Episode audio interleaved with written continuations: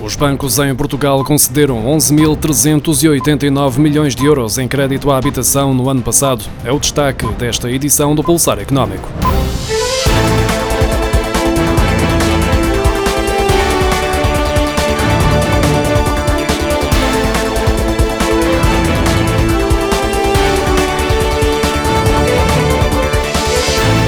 Apesar de estar a ser vivida uma crise provocada pela pandemia, o crédito à habitação continua a aumentar. Em todo o ano passado, os bancos que operam em Portugal emprestaram 11.389 milhões de euros para a compra de casa.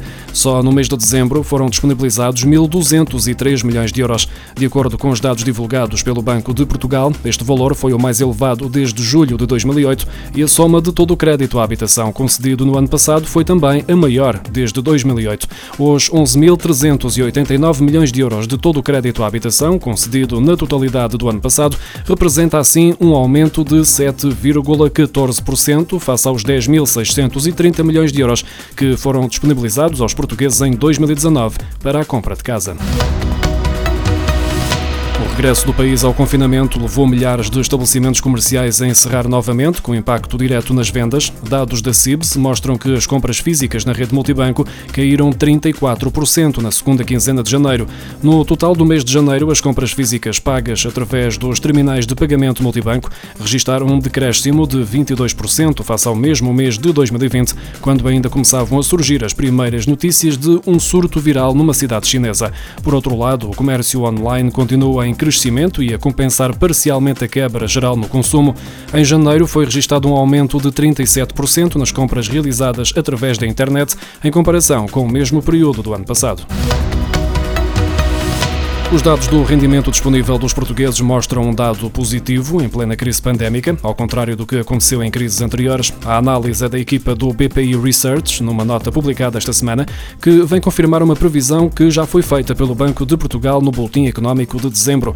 Uma das consequências mais diretas do confinamento da primavera do ano passado foi a queda do consumo.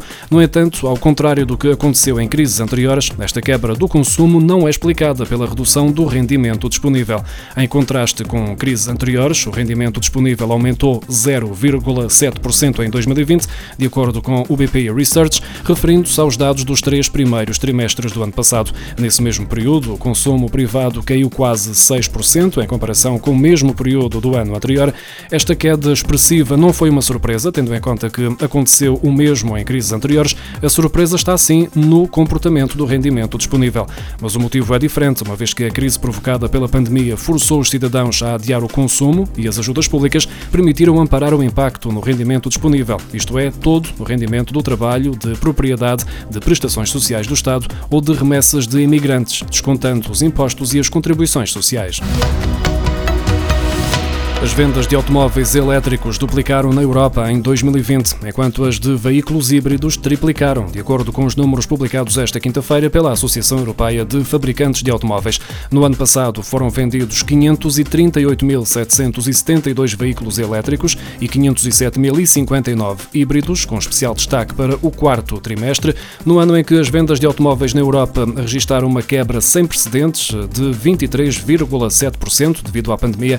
As vendas de veículos elétricos e híbridos ultrapassaram pela primeira vez as de carros movidos a gasóleo. No quarto trimestre, a venda de veículos a gasolina caiu 33,7% para 1 milhão e 200 mil unidades e a de veículos a gasóleo baixou 23% para 731 mil unidades. Ainda assim, os veículos movidos a gasolina representam 40,6% do mercado e os motores a gasóleo ocupam 24,5%. A Segurança Social pagou apoios extraordinários no valor de 2.500 milhões de euros desde março de 2020, na sequência dos constrangimentos económicos causados pela pandemia de Covid-19. De acordo com a Ministra do Trabalho, Solidariedade e Segurança Social, Ana Mendes Godinho, este montante não inclui as prestações de desemprego, mas sim e apenas medidas de apoio extraordinárias para a manutenção do emprego e do rendimento das famílias, dos trabalhadores independentes e dos sócios gerentes de empresas. Entretanto, com o novo confinamento, em vigor há pouco mais de duas últimas semanas foram reativadas as medidas extraordinárias de apoio à família e aos trabalhadores independentes e sócios gerentes de empresas. Desde segunda-feira, a Segurança Social recebeu 49 mil pedidos de apoio de trabalhadores independentes e sócios gerentes e 22 mil pedidos de apoio por parte de famílias. As candidaturas ao apoio a fundo perdido às rendas comerciais arrancaram esta quinta-feira e os pagamentos devem começar a chegar às empresas durante a segunda quinzena de fevereiro. A calendarização foi divulgada em meados de janeiro pelo Ministro da Economia, Pedro Cisa Vieira.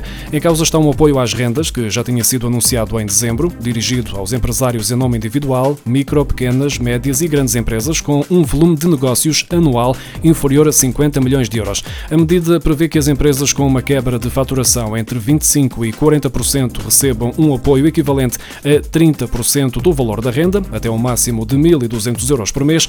Já para as empresas com quebras de faturação superiores a 40%, o apoio às rendas será equivalente a 50% destes custos, até ao máximo de 2.000 euros por mês. O pacote de instrumentos contempla, além de novas medidas, o alargamento de medidas de apoio à situação de tesouraria das empresas, já lançados e que, até novembro, fizeram chegar à economia 22 mil milhões de euros. O apoio a fundo perdido abrange abrange as rendas do primeiro semestre de 2021 e o mecanismo será o mesmo do programa Apoiar. As empresas interessadas podem candidatar-se através do Balcão 2020.